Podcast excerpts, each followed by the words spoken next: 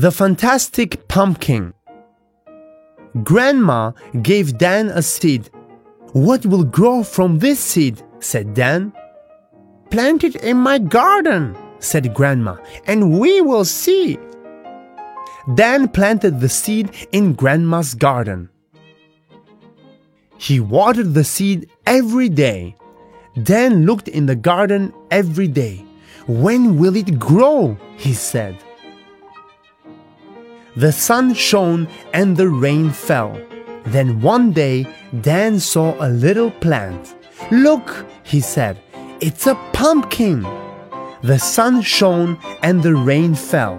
The next day, the pumpkin was a little bigger. The sun shone and the rain fell, and the pumpkin grew and grew. It's as big as my football, said Dan. The pumpkin grew bigger. It's as big as my bicycle, said Dan. It grew bigger. It's as big as you, said Grandma. Some people came to see it. It's as big as our car, they said.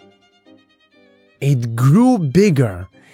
It's as big as my van, said a man. Some people from television came to see it. What a fantastic pumpkin, they said. More and more people came to see it. It's as big as a house, they said. Then, one day, the pumpkin stopped growing, just like that. What can they do with it? asked the people.